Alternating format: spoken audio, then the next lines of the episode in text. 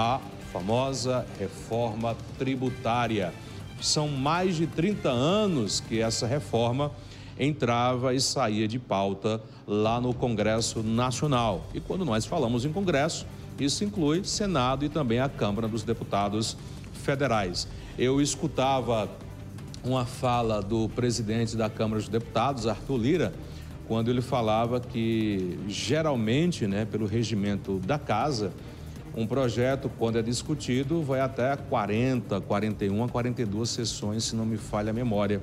E a da reforma tributária passou das 106 sessões para tentar chegar a essa aprovação. Ou seja, é uma reforma que vem se arrastando aí há mais de três décadas, com o objetivo, segundo os parlamentares, com base em seus estudos, para tentar melhorar a carga tributária no Brasil, pois o Brasil é o país que tem a maior carga tributária do mundo e também um sistema mais complexo. Sistema complexo dificulta e também deixa a, a questão dos impostos, né, da questão da arrecadação, de prestação, enfim, tudo isso muito mais difícil, muito mais burocrático. Vamos tentar é, explicar para o pessoal entender. Claro que eu não sou contador, não sou economista, sou apenas um comunicador, mas eu pesquisei e vou tentar trazer da forma mais simples possível para que as pessoas possam entender as mudanças, as principais mudanças da reforma tributária que deve ser promulgada hoje lá no Congresso Nacional. Pelo menos foi o que passou o presidente do Senado, o Rodrigo Pacheco, sendo promulgada hoje no Senado, não precisa da sanção presidencial. Se bem que é promulgada hoje, mas aí tem algumas questões que devem ser trabalhadas até que a reforma, de acordo com as novas diretrizes, seja implantada na sua totalidade. Outro detalhe importante, antes de trazer os principais pontos, é que a reforma ela foi, é, ela foi o texto base foi aprovado na Câmara dos Deputados na sexta-feira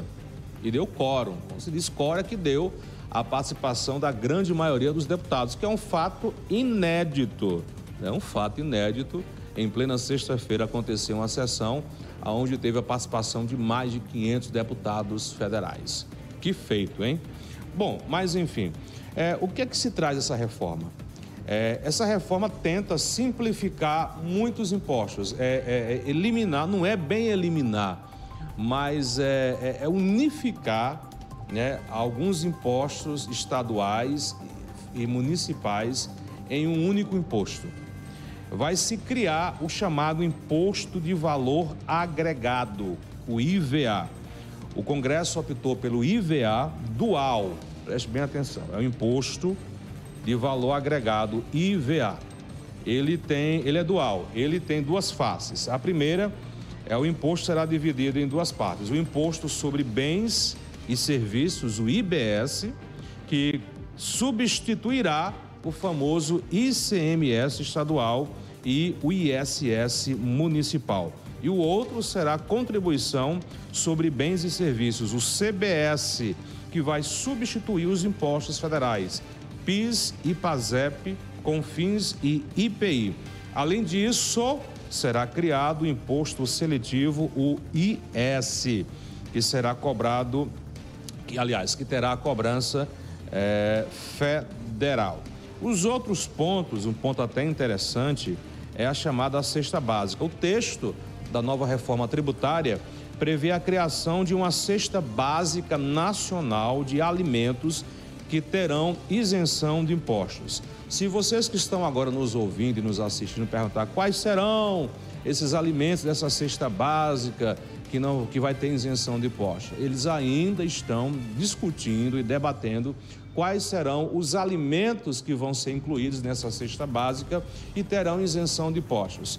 Se terá isenção de impostos, a tendência lógica é que esses produtos alimentícios fiquem mais barato para a população que optar por, por essa cesta básica, segundo esse projeto que tem no texto base Aliás, desculpe, segundo é, esse ponto que tem no texto base da reforma tributária 2023. Tem o chamado cashback. A proposta também cria um cashback, ou seja, dinheiro de volta é, é um termo em inglês, né? Cashback, é dinheiro de volta, o dinheiro vai voltar, que é uma espécie de crédito adquirido pelo ato do consumo. Com isso, uma parte do valor será devolvido ou com dinheiro em conta ou, com, é, ou na reforma de um desconto é, de outro produto. Tem um imposto do pecado, entre aspas, né? Pela proposta aprovada no Congresso, será criado um imposto seletivo, chamado de imposto, entre aspas, do pecado, com alíquota de, alíquota de 1% sobre produtos com impacto à saúde ou ao meio ambiente, como, por exemplo, é, bebidas alcoólicas, é, bebidas açucaradas, agrotóxicos, enfim. É, durante o debate na Câmara dos Deputados, ficou suprimido no texto, suprimiu no texto, o imposto seletivo sobre a fabricação, comercialização e a importação de armas de fogo e munição.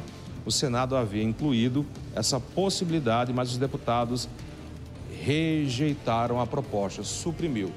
Então, é, tudo indicava que é, na sexta-feira poderia ter algumas modificações e voltar para o Senado. Então, para evitar um alongamento dessa, dessa reforma e a sua votação e promulgação, os próprios deputados evitaram mexer muito no texto que veio, no texto base, e nos aditivos que foram feitos no Senado e ao invés de recriar ou reescrever algumas coisas, resolveram, resolveram apenas suprimir algumas para evitar voltar para o Senado. Claro que foi votado na Câmara dos Deputados Federais, aprovado lá, vai para o Senado e deve ser promulgada hoje. Zona Franca de Manaus. A área industrial terá a competitividade preservada com a aplicação do Imposto sobre Produtos Industrializados, o IPI, específico para a região. Na discussão no Senado, o relator Eduardo Braga, lá no Senado, chegou a incluir a possibilidade da criação de uma contribuição de. Cadê a possibilidade da criação de uma contribuição de inter... intervenção no domicílio econômico, CID, para a Zona Franca, mas a possibilidade sofreu resistência na Câmara dos Deputados.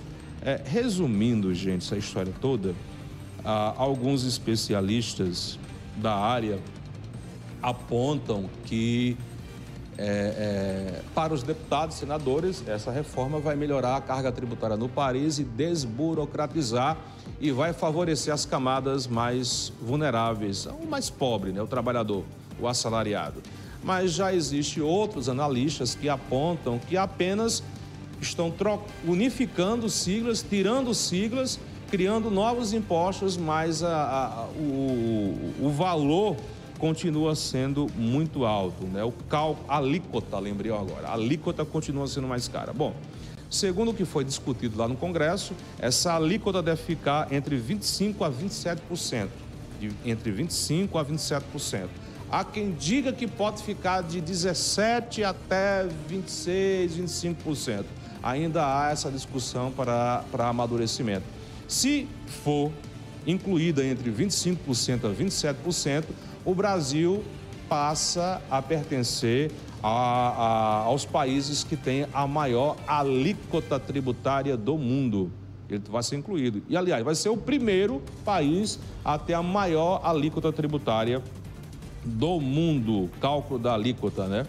É, só para vocês entenderem esse cálculo, a Organização de Cooperação e Desenvolvimento Econômico diz que o, eles indicam, né, eles recomendam que essa, esse cálculo de alíquota fique no máximo em 19,2%. Do Brasil vai para no máximo 27%. Ou seja, e com, essa, com esse entendimento, muitos economistas e muitos estudiosos apontam, apontam, na verdade, que não vai mudar muita coisa, não. Está só mudando, reforma, troca os nomes, mas vai continuar pesando no bolso do cidadão brasileiro, principalmente o cidadão assalariado e que precisa aí de uma ajuda para conseguir ter uma vida digna. É, e existe um outro ponto de crítica, por exemplo, em relação ao, posto, ao novo imposto que vai ser criado, né? O imposto de valor agregado, IVA. A maioria dos países lá fora só existe um IVA, um imposto de valor agregado.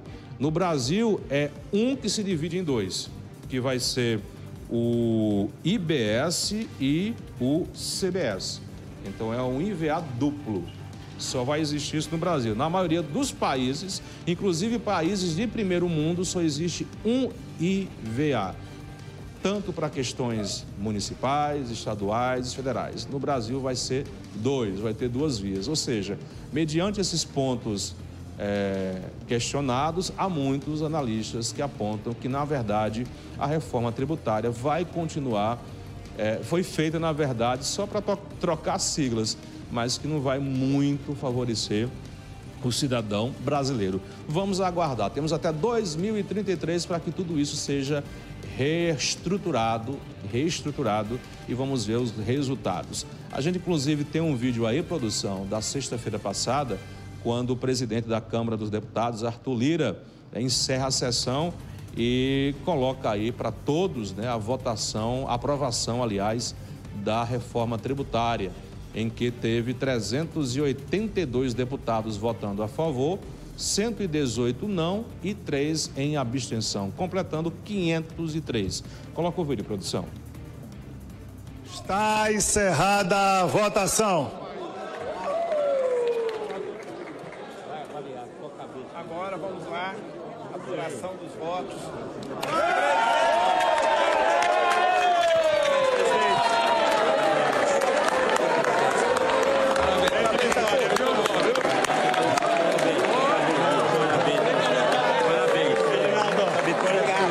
Trezentos e oitenta e dois votos sim, cento e dezoito votos não três abstenções no total de 503.